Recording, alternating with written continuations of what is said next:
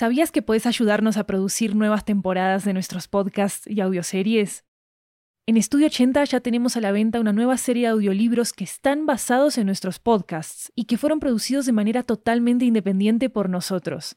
Tenemos audiolibros de muchos géneros, comedia romántica, terror, crímenes reales, comunicación y lingüística, comida, estilo de vida, historias de migración y mucho más. Varios de ellos están disponibles en español, inglés, italiano y francés. Conoce nuestro catálogo en 80estudio.com, diagonal audiobooks, y encontrá los títulos en libro.fm, Apple Books, Google Play, Storytel, BookBeat y en tu aplicación de audiolibros favorita. Muchas gracias por tu apoyo.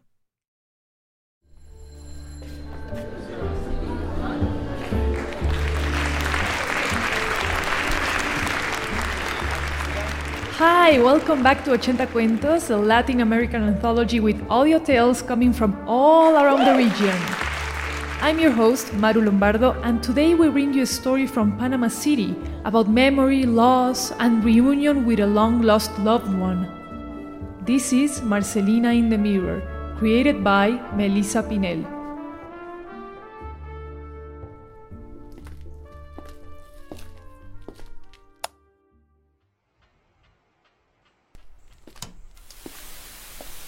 Marcelina Campos is 85 years old.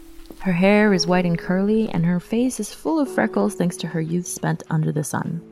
And today? Well, today she woke up wanting to look beautiful. She's put on some makeup and a white linen suit. When she looks in the mirror, she squeezes her cheeks to give them a little color. She's ready, but she doesn't really know what she's ready for.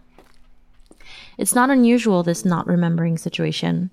Since she was young, Marcelina was one of those people who forgot everything.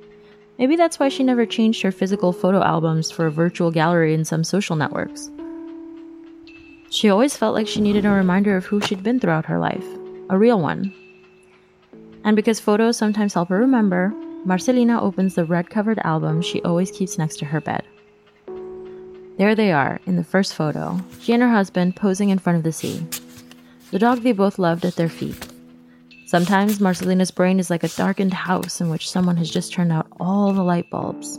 But here, suddenly, she remembers everything. She remembers that photo was taken a couple of weeks before Vicente passed away. A heart attack at age 55, a farewell to all the plans they had together.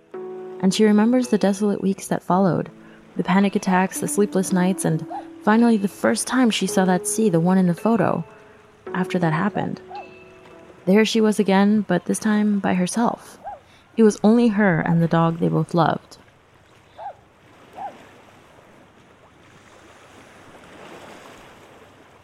The last time she visited that beach was 15 years ago. She remembers the feeling of the sun on her skin, the sound of the sea, but she also recalls the sadness. In those times, that feeling was like a monster that threatened to swallow her whole. She missed Vicente so much, and it all seemed so unfair to her. Why did he have to die so young? Why was she now alone? Two months had passed since his death, and when Marcelina feared she knew nothing but desolation and rage, suddenly her phone rang with a new message. It was from Vicente.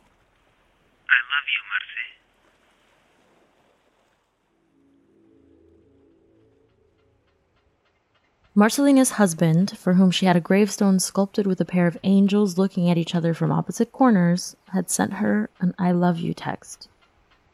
At the time, Marcelina dismissed the first message as a fluke, a technological error. But for the next six months after his death, each new vibration of the cell phone brought Vicente's name and number back on the screen, and some loving message in a moment of sadness that made her skin crawl, but at the same time, it brought her the peace she needed.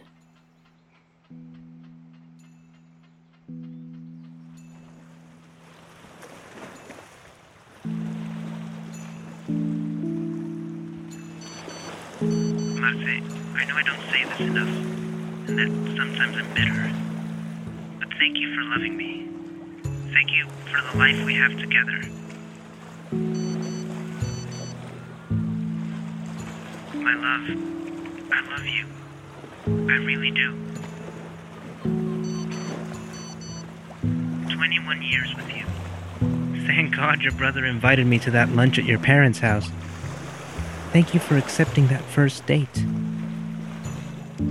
All the communications were echoes of messages that Marcelina had read before.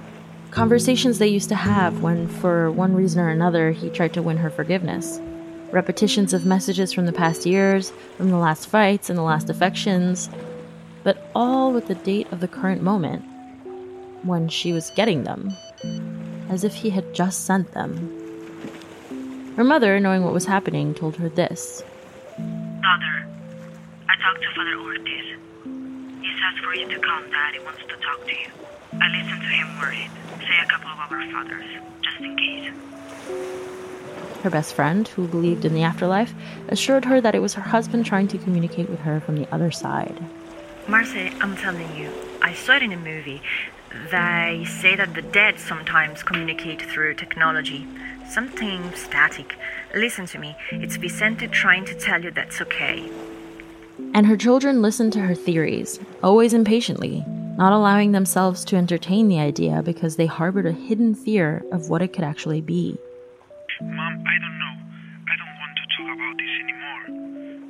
Died, and I don't think it's good for you to be thinking that he's chatting with you. Don't pay attention to that. Marcelina searched for the supposed source of these messages. But her husband's old cell phone was still at the bottom of the nightstand on her side of the bed, the left side. It was turned off under papers and wires and other junk that often goes into drawers that no one opens. Dead. Years went by, and when Marcelina was sure that she would soon lose her mind, that she would spend the rest of her days with her cell phone clutched in her hand, waiting for some encouraging phrase from her from beyond the grave, when she was already addicted to the instant gratification of feeling close to him, she received one last communication from Vicente. And exactly six months after that first contact, the messages stopped.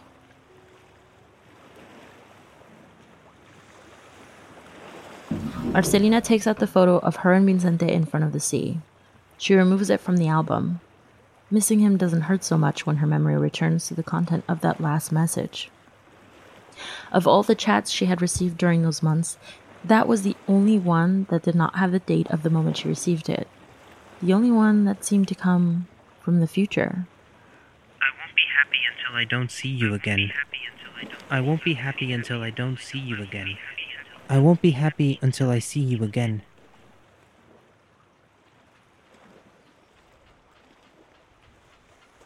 Marcelina is 85 years old. It's the year 2044, and she finally remembers why she woke up today wanting to make herself feel beautiful. She is ready.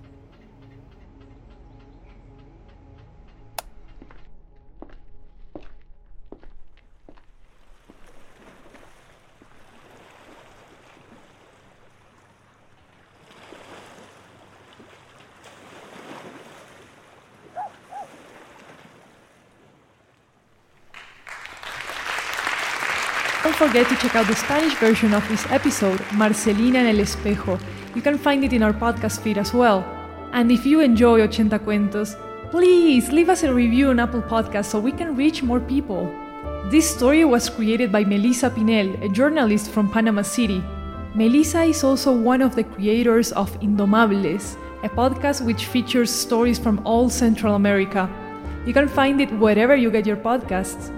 The narrator for this story was voiced by Lori Martinez, Vicente was voiced by Luis Raúl López, Marcelina's mother was voiced by Chiara Santella, and her best friend was voiced by Clitzia Sala. Music and sound designing for this episode by Jeremías Juárez, our assistant producer at Ochenta Cuentos. You can check out transcripts for our episodes at ochentastudio.com slash ochenta-cuentos. I'm Maru Lombardo, this is Ochenta Cuentos. Thank you for coming, and of course, thanks for listening.